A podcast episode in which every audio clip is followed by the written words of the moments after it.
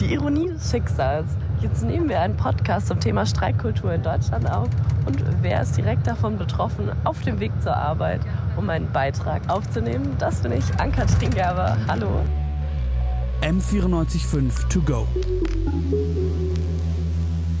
Dein Thema des Tages. Hallo, hier ist Ann-Kathrin aus dem Studio. Letzten Freitag haben meine KollegInnen von M945 und ich eine Stunde an der Bushaltestelle auf unserem Bus Richtung Radiosender gewartet. Und zwischendurch war uns nicht mal klar, ob wir es überhaupt noch zur Arbeit schaffen werden.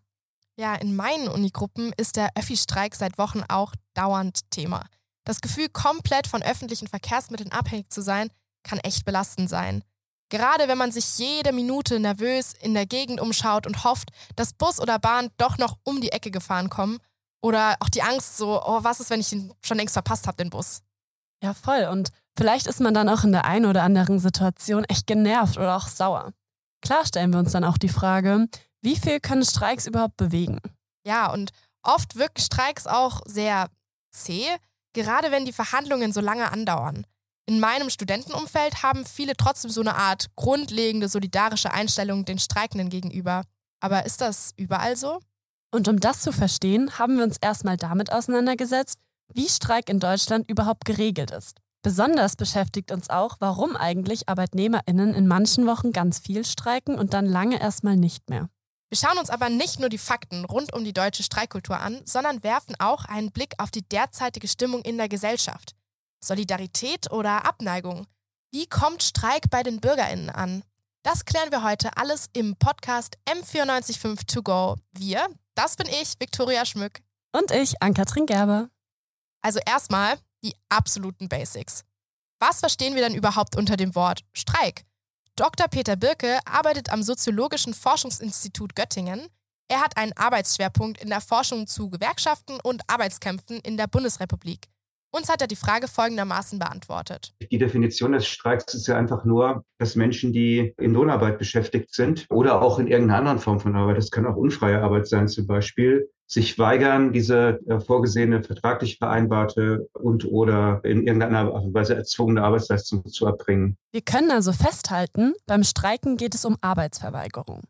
Ich assoziiere zum Beispiel oft Demonstrationen im Streikkontext. Aber Vorsicht, das ist ein Unterschied. Das hat uns die Soziologin Dr. Isabel Klein erklärt. Sie arbeitet am Institut für Soziologie an der Ludwig-Maximilians-Universität München im Fachbereich Allgemeine Soziologie und Gender Studies. Der konkrete Unterschied ist, dass eben der Streik sich durch die Arbeitsniederlegung auszeichnet. Und eine Demonstration kann die Folge von einem Streik sein. Also Streikende können dann, während sie streiken, demonstrieren. Das ist also Teil der Streikkultur, dann auch zu Kundgebungen zu gehen und sozusagen für noch mehr Sichtbarkeit zu werben. Streik und Demonstration können also Hand in Hand gehen. Allgemein drücken beide ja auch eine Art Unmut aus. Ich würde sagen, das ist ja vor allem die Motivation hinter Streiks. ArbeiterInnen sind unglücklich und wollen etwas an ihren Arbeitsbedingungen verändern. Und dass die Arbeitsbedingungen von ArbeiterInnen nicht optimal sind, das ist ja kein neues Phänomen. Also da bin ich mir sicher, das gab es schon sehr lange. Dasselbe gilt für Streiks, aber historisch gesehen auch. Der erste Streik hat schon im alten Ägypten stattgefunden. In Deutschland hat das Ganze ein wenig später erst begonnen. Wir blicken dafür zurück in die Zeit der Industrialisierung. Die Wirtschaft boomt, es werden immer mehr Fabriken gebaut und so entstehen auch völlig neue Arbeitsplätze. Die neuen Bedingungen, die sich daraus aber ergeben, sind dafür umso härter. Kinderarbeit, mangelnde Hygiene, schlechter Lohn. Undenkbar für heute. Jetzt ist ja ganz normal, dass wir nur acht Stunden an einem Tag arbeiten und eine Fünf-Tage-Woche haben. Dass wir das heute so nicht mehr haben, sind also alles Errungenschaften, die durch Streik von tausenden Menschen vor uns erkämpft wurden. Um ihre Ziele durchzusetzen, haben Arbeiterinnen im 19. Jahrhundert zunächst begonnen, sich in Vereinen zusammenzuschließen. Das hat uns Nils Schmidbauer erzählt. Er ist Pressesprecher und Grundsatzreferent von Verdi Bayern. Früher waren das klassischerweise die sogenannten Arbeitervereine, wo es, also der Grundgedanke schon damals auch war, zu sagen, hey, wenn man was ich sag mal, gegen die Arbeitgeber oder gegen das Kapital ja tun möchte, dann hat man nur eine Chance, wenn man sich zusammenschließt. Mit der Zeit haben sich dann aus diesen Arbeitervereinen Gewerkschaften entwickelt. Das ist dann zum Beispiel Verdi, die organisiert für Arbeitnehmerinnenrechte eintreten wollen. Zumindest den Begriff Gewerkschaft habt ihr bestimmt schon gehört. Was man dann genau unter einer Gewerkschaft versteht, hat uns Peter Birke gesagt. Gewerkschaften im heutigen Sinne sind relativ hochorganisierte Vereinigungen, die Interesse von abhängig Beschäftigten vertreten und Tarifverhandlungen führen und die auch im Grunde genommen sehr stark institutionell gerahmt und äh, juridisch legitimiert sind. Bei der Definition müssen wir natürlich aufpassen. Wie Peter Birke bereits erwähnt hat, ist das die Definition im heutigen Sinne. Ganz grundsätzlich haben Gewerkschaften drei Funktionen. Die erste und wahrscheinlich für uns offensichtlichste ist, Interessen von Arbeitnehmerinnen gegenüber Arbeitgeberinnen zu vertreten. Dafür kann Streik als Mittel des Arbeitskampfes dienen. Ja, und um die zweite Funktion zu verstehen, müssen wir gedanklich nochmal in die Zeit der Industrialisierung zurückreisen. Miserable Arbeitsbedingungen waren das eine, aber es hat auch keine soziale Absicherung gegeben. Auch hier sind die Gewerkschaften eingesprungen. So neben diesen Forderungen sind Gewerkschaften immer auch im Grunde genommen Vereine, die ursprünglich die Funktion haben, die soziale Absicherung von Beschäftigten zu organisieren, also im Grunde genommen selbst zu organisieren, in Zeiten, in denen es noch keine Krankenversicherung gab, in Zeiten, in denen es noch, nicht, noch nicht so was gab wie Rentenversicherungen. Mit der Einführung des Sozialversicherungssystems Ende des 19. Jahrhunderts ist natürlich die Relevanz dieser Funktion zurückgegangen. Dafür hat die dritte Funktion von Gewerkschaften an Bedeutung gewonnen. Und die dritte Funktion von Gewerkschaften ist natürlich eine politische Funktion gewesen, immer. In Deutschland zum Beispiel um, um das Jahr 1900 und auch bis zum Ersten Weltkrieg waren Gewerkschaften gar nicht so sehr getrennt von den politischen Parteien. An der Stelle ein kleiner Exkurs. Peter Böcke spielt hier unter anderem auf die Partei SPD an. Sie stellt gerade ja zusammen mit der Partei Bündnis 90 Die Grüne und der FDP unsere Regierung. SPD steht für Sozialdemokratische Partei Deutschland. Diesen Namen trägt sie allerdings erst seit 1890. Entstanden ist sie bereits 1875. In dem Jahr haben sich nämlich der Allgemeine Deutsche Arbeiterverband, kurz ADAV, und die Sozialdemokratische Arbeiterpartei, SDAP, zusammengeschlossen. ArbeiterInnen haben also die SPD gegründet. Damit ist sie die traditionsreichste Partei in ganz Deutschland. Sie hat allein vier politische Phasen überdauert. Angefangen mit dem Kaiserreich, dann die Weimarer Republik, die Zeit des Nationalsozialismus und zu guter Letzt die Bundesrepublik Deutschland, in der wir ja auch heute leben. Ja, und die Zeit des Nationalsozialismus ist hier ein gutes Stichwort. Die Nationalsozialisten haben ja zum Beispiel schon 1933 die SPD als Partei verboten. Im selben Jahr haben sie auch die Gewerkschaften zerschlagen. Ihr Anliegen? Komplette Gleichschaltung.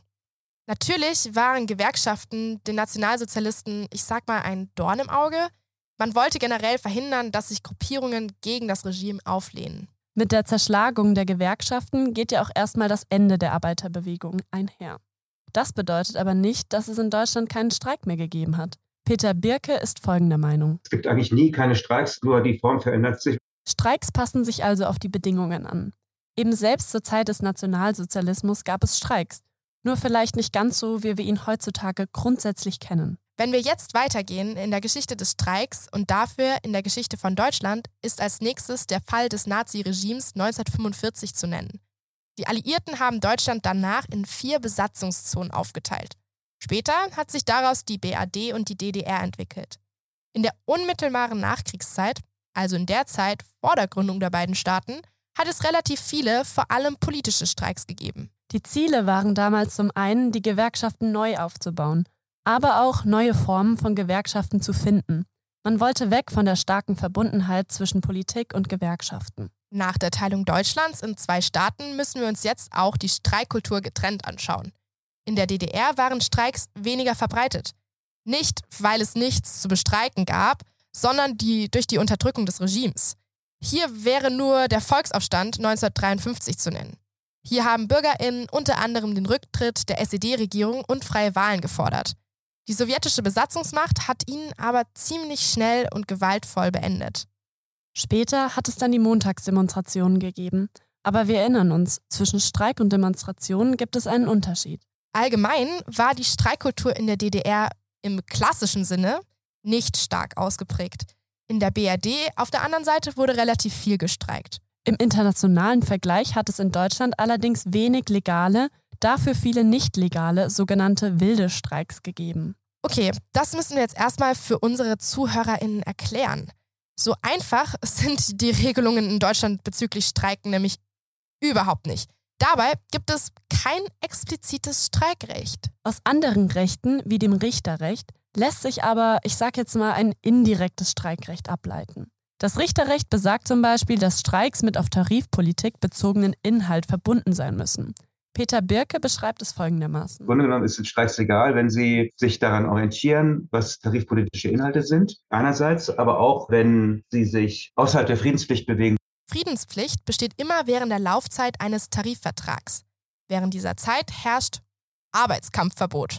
Auf der einen Seite dürfen ArbeitnehmerInnen nicht streiken, den ArbeitgeberInnen auf der anderen Seite verbietet es die Aussperrung. In der Aussperrung werden keine Löhne mehr gezahlt. Wichtig auch da zu wissen, wenn Personen streiken, erhalten sie kein Geld von ihren ArbeitgeberInnen, sondern von der jeweiligen Gewerkschaft. Das nennt man dann auch Streikgeld. Solange der Vertrag läuft, herrscht also die Friedenspflicht. Ist eine der beiden Tarifparteien nach Ablauf unzufrieden mit dem bestehenden Tarifvertrag, kommt es zu neuen Verhandlungen. Diese Tarifverhandlungen haben wir ja auch in jüngster Zeit miterleben dürfen. In den Tarifverhandlungen ist Streik rechtlich gesehen erlaubt. Trotzdem gibt es vor allem drei Voraussetzungen, damit ein Streik in Deutschland legal ist. Also die erste Voraussetzung ist, dass eine Gewerkschaft ihn führen muss. Sie muss ihn also entweder ausrufen, genehmigen oder zu dem Streik beitreten und das nicht ohne Grund, sagt Peter Birke. Das heißt auch, wenn, wenn das sozusagen da drin um tarifpolitische Inhalte geht, dass die Gewerkschaften im Grunde das Streikmonopol haben. Also weil die Gewerkschaften sind in der Bundesrepublik die Organisation, die Tarifverträge strukturiert, verwaltet, legal sozusagen sich darum kümmern darf, was da geregelt ist und Tarifverträge auch abschließen können. Er spielt hier außerdem auf die zweite Voraussetzung an. Legale Streiks müssen kollektive und tarifliche Regelungen zum Ziel haben. Es muss also um Arbeitsbedingungen, Löhne oder Urlaub gehen. Dazu kommt dann auch noch eine dritte Voraussetzung. Streiks müssen sich auch immer gegen einen Tarifpartner wenden, also gegen eine Arbeitgeberin oder einen Arbeitgeberinnenverband. Das sind definitiv einige Regeln, an die man sich in Deutschland halten muss. Ganz anders sieht das zum Beispiel in Frankreich aus. Das Land der Streiks, kann man fast sagen. Peter Birke hat uns erzählt, wie das Streikrecht dort geregelt ist. Frankreich zum Beispiel ist ein Streikrecht im Grunde genommen individuelles Menschenrecht. Wenn ich jetzt heute zur Auffassung komme, dass mein Arbeitgeber mich schlecht behandelt, habe ich eben das Recht, mich dagegen zu wehren, indem ich in den Ausstand, in den Streik trete. In Deutschland haben wir also ein begrenztes, restriktives Streikrecht im Vergleich zu Frankreich und auch anderen europäischen Ländern. Zum Beispiel dürfen auch Beamtinnen in Deutschland nicht streiken. Auch politische Streiks und Demonstrationsstreiks sind nicht erlaubt. Außerdem muss man sagen, in Deutschland ist Streik für die Gewerkschaften immer das allerletzte Mittel. Davor sollen echt alle Möglichkeiten der friedlichen Einigung ausgeschöpft werden. Das unterscheidet sich auch von Frankreich. Hier darf bei Unzufriedenheit auch direkt gestreikt werden. Aber nur weil es in Deutschland rechtlich nicht erlaubt ist, heißt es ja nicht, dass Streiks nur im legalen rechtlichen Rahmen stattfinden. Die BRD hat sogar eine lange Geschichte von nicht legalen sogenannten wilden Streiks. Was genau wilde Streiks sind, weiß Isabel Klein. Es sind Streiks, die nicht von den Gewerkschaften ausgerufen werden nach einer Urabstimmung und nach gescheiterten Verhandlungen oder vor bevorstehenden Tarifverhandlungen, sondern die spontan von Arbeitnehmerinnen oder Arbeiterinnen geführt werden und die einfach spontan ihre Arbeit niederlegen. Konkret auf die 60er Jahre bezogen bedeutet das also, die Beschäftigten haben ohne offizielle Beteiligung der Gewerkschaften meist auf lokaler Ebene für bessere Arbeitsbedingungen gekämpft. Durch die damals erfreuliche Arbeitsmarktlage waren diese wilden Streiks auch oft mit Erfolg. Aber auch nach den 60er Jahren war und ist der wilde Streik eine Form des Streiks, die häufig angewandt wird. Mittlerweile hat sich aber auch die Ebene verschoben. Während damals wilde Streiks oft auf regionaler Ebene stattgefunden haben, schätzt es Isabel Klein mittlerweile wie folgt ein. Die kennen wir aber vor allem von Arbeitsbereichen, in denen die ArbeitnehmerInnen wenig gewerkschaftlich organisiert sind, vielleicht auch, weil es marginalisierte Gruppen sind, die nicht so sehr im Fokus der Gewerkschaften stehen, also zum Beispiel migrantische Frauen oder migrantische Arbeiter die eine geringere gewerkschaftliche Bindung aufweisen. Wichtig in dem Zusammenhang, nicht immer führen wilde Streiks zum Erfolg. Im Gegenteil, oft ist die Teilnahme an einem wilden, nicht legalen Streik Grund für eine Entlassung. Und wir gehen jetzt aber auch nochmal in unsere Zeit zurück. Zwar noch nicht ganz ins Jahr 2023, sondern erstmal schauen wir uns die Entwicklung der Streiks in den letzten Jahren an. Hier hat sich vor allem eins verändert, die Zusammensetzung der Streikenden. Im einen Sinne streiken mittlerweile viel mehr Frauen als früher. Das liegt aber auch daran, dass früher vermehrt IndustriearbeiterInnen gestreikt haben. Früher wie heute ist das eine stark männlich geprägte Berufsgruppe. Was sich auch verändert hat, mittlerweile greifen auch vor allem ArbeitnehmerInnen aus systemwichtigen Dienstleistungen zum Mittel des Arbeitskampfes. Darunter fallen ja auch die ganzen ArbeiterInnen, die in den letzten Wochen gestreikt haben. Ob aber zum Beispiel in den letzten Jahren mehr oder weniger gestreikt wurde, lässt sich gar nicht mal so einfach beantworten. Legale Streiks hängen ja auch immer von dem Ende eines Tarifsvertrags ab. Tarifverhandlungen können also in einem Jahr gehäuft vorkommen, in einem anderen Jahr dafür weniger. Trotzdem lässt sich in den letzten Jahren und gerade in diesem Jahr ein deutlicher Aufschwung erkennen. Und es ist in der Tat so, dass in diesem Jahr auch, wie übrigens in vielen europäischen Ländern, die Zahl der Streiks, die Zahl der Streikbeteiligten auch mit Sicherheit stark zugenommen hat. Das schwankt immer so ein bisschen. In den letzten Wochen war das Thema Streik in Deutschland besonders präsent.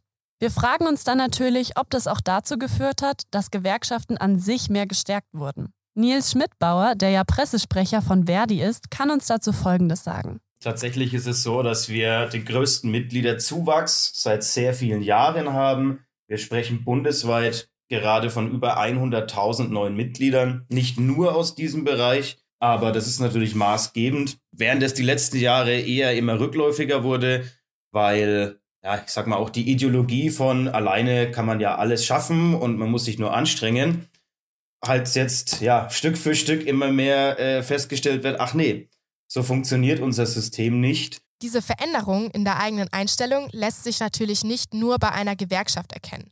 Ganz allgemein finden aktuell die größten Streiks in den Bereichen öffentlicher Dienst, Bahn, Luftfahrt und der Post statt. Jetzt ziehen sich ja die meisten Streikaktionen über mehrere Wochen hinweg. Würdest du denn sagen, dass sich bis jetzt etwas verändert hat? Also ich würde sagen, ja, auf jeden Fall.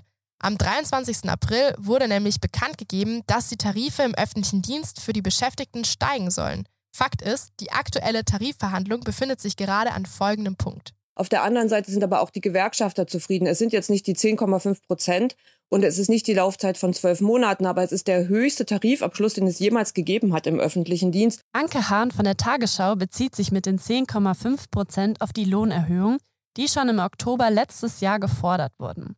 Das wurde wie eben gehört nicht erreicht. Dafür wurde sich auf einen einmaligen Inflationsausgleich im Juni 2023 von 1240 Euro geeinigt.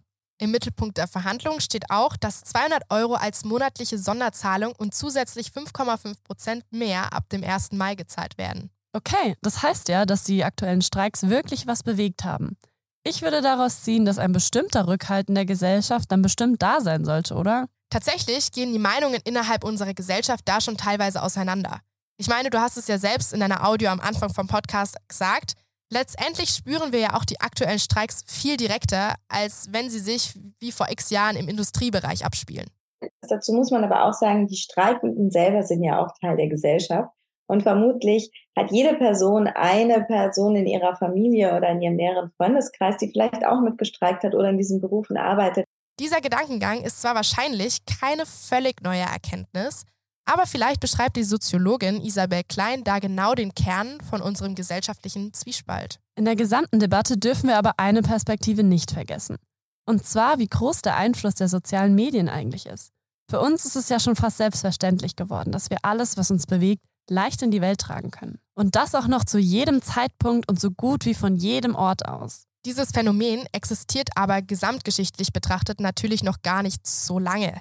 Medienforscher Simon Lübke forscht zu Fragen der politischen Kommunikation und arbeitet als wissenschaftlicher Mitarbeiter am Institut für Kommunikationswissenschaften und Medienforschung LMU München. Er gibt uns seine Einschätzung dazu. Ich denke schon, dass Medien generell für die Konfliktparteien eine wichtige Rolle spielen können. Also zum einen, um überhaupt Aufmerksamkeit für die jeweiligen Interessen zu bekommen. Also wenn Sie jetzt dran denken, Sie sind heute vom Streik betroffen und wissen eigentlich gar nicht genau, warum gestreikt wird, kann das durchaus negative Auswirkungen auf Ihre Wahrnehmung einzelner Konfliktparteien haben. Wenn Sie dann aber mitbekommen, weil darüber berichtet wird, aus welchem Grund gestreikt wird, dann kann das durchaus dazu beitragen, dass Sie die eine oder die andere Seite besser verstehen. Ein besonders ausschlaggebender Aspekt der sozialen Medien ist auch, dass Arbeiterinnen die Chance haben, ihre Erlebnisse zu teilen, ganz unabhängig von der restlichen medialen Berichterstattung. Also können die sozialen Medien in dem Fall eine informative Rolle einnehmen. Das muss aber nicht zwingend sein, vor allem wenn wir daran denken, dass besonders Kurzvideos im Internet gut ankommen. Da kann ein Ereignis wie ein Streik natürlich nicht in seiner ganzen Komplexität gezeigt werden. Die genauen Umstände fallen da schnell in einem 30 Sekunden TikTok weg. Also auch das kann eine Tendenz sein, wie sich Berichterstattung oder Diskurs über Streik verändert oder wie er bewusst verändert wird, weil soziale Medien eben auch stärker über einzelne Personen funktionieren. Ja, die Polarisierung von einzelnen Personen in Konfliktsituationen kann natürlich dazu führen, dass sich gewisse Fronten eher verhärten, als dass sich Raum für einen sachlichen Austausch öffnet. Generell sollte uns im Umgang mit allen Medien das Wort Framing ein Begriff sein. Medienforscher Simon Lübke bricht das Phänomen nochmal für uns runter. Das heißt, man wählt teilweise bewusst, teilweise unterbewusst bestimmte Aspekte eines Themas aus und gibt dem dann eine, eine sogenannte Rahmung, eine inhaltliche Interpretation. Und die führt dazu, dass ein und dasselbe Thema eventuell in unterschiedlichen Medien unterschiedlich dargestellt wird. Wahrscheinlich kann sich niemand dem so 100% entziehen. Aber je nachdem, wie oberflächlich ein Thema im Internet behandelt wird, desto eher polarisiert ein Thema und desto eher neigen Nutzer dann dazu, sich in ein Thema hineinzusteigern. Nils Schmidtbauer von Verdi meint, Primär sind es natürlich Kommentare von Leuten, die das nicht gut finden oder auch ja zum Teil mit Hass, mit Beleidigungen ja, um sich werfen. Immer vor dem Hintergrund der vermeintlichen Anonymität im Internet. Ne? Also wir wissen oftmals gar nicht, wo kommt es denn jetzt her oder selten geht es ja auch um eine ich sag mal, sachliche, konstruktive Diskussion. Wie repräsentativ dann überhaupt die besagten Hasskommentare zum Thema Streik sind, ist fraglich. Ich kenne das ja. Ich würde auch eher etwas kommentieren, was ich kritisieren möchte, als etwas, wo ich gut oder neutral zustehe. Ja, total. Trotzdem können wir als klares Fazit ziehen, dass gerade in den letzten Wochen sich immer mehr Streiks aufsummiert haben, an denen so gut wie kein Mensch vorbeigekommen ist. Unsere zentrale Frage, wie der Rückhalt den Streikenden gegenüber insgesamt ausfällt, können wir mit einer klaren Tendenz beantworten. Und zwar ist dieses Verständnis innerhalb unserer deutschen Gesellschaft recht stark ausgeprägt. Daraus können wir ziehen, dass das Bewusstsein darüber, wie wichtig das Zusammenschließen in Gewerkschaften ist, in Zukunft noch weiter wachsen könnte. Auch, dass sich die Lohnverhältnisse nach den letzten Streiks verbessern werden, könnte das befördern. Gleichzeitig sind legale Streiks ja auch an Tarifverhandlungen gebunden. In einigen Bereichen sind diese Verhandlungen schon länger abgeschlossen jetzt. Das würde also dafür sprechen, dass es in absehbarer Zeit wieder etwas ruhiger um die Streiks in Deutschland werden könnte. Die eine Streikkultur einer ganzen Nation zu beschreiben, ist überhaupt nicht einfach. Es lässt sich aber ganz klar eine zunehmende Mobilisierung der ArbeiterInnen im Dienstleistungssektor in Deutschland erkennen. Das muss auch nicht zwingend zu mehr Spaltung in unserem Land führen. Im Gegenteil, vielleicht rufen wir uns beim nächsten Mal ins Gedächtnis, wenn wir so wie ich in der Audio am Anfang wegen Ausfällen an der Bushaltestelle erst eine Stunde später zur Arbeit oder Uni kommen, dass eine Gesellschaft, in der jeder in guten Verhältnissen leben kann, für alle wünschenswert und erstrebenswert sein kann. Ja, und mit diesen schönen Worten beenden wir auch schon unseren M945 To Go Podcast über die deutsche Streikkultur. Redaktionsschluss war der 10. Mai 2023. Sendeleitung war Tim Lüngen. Vielen Dank auch an das Podcast-Team von M945 für die Produktion. Ich bin Viktoria Schmück. Und mein Name ist Ann-Kathrin Gerber. Wir freuen uns, dass ihr reingehört habt. Bis zum nächsten Mal. Ciao.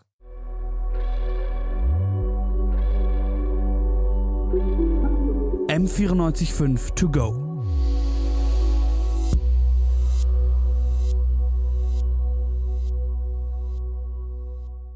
M945 To Go ist eine M945 Produktion.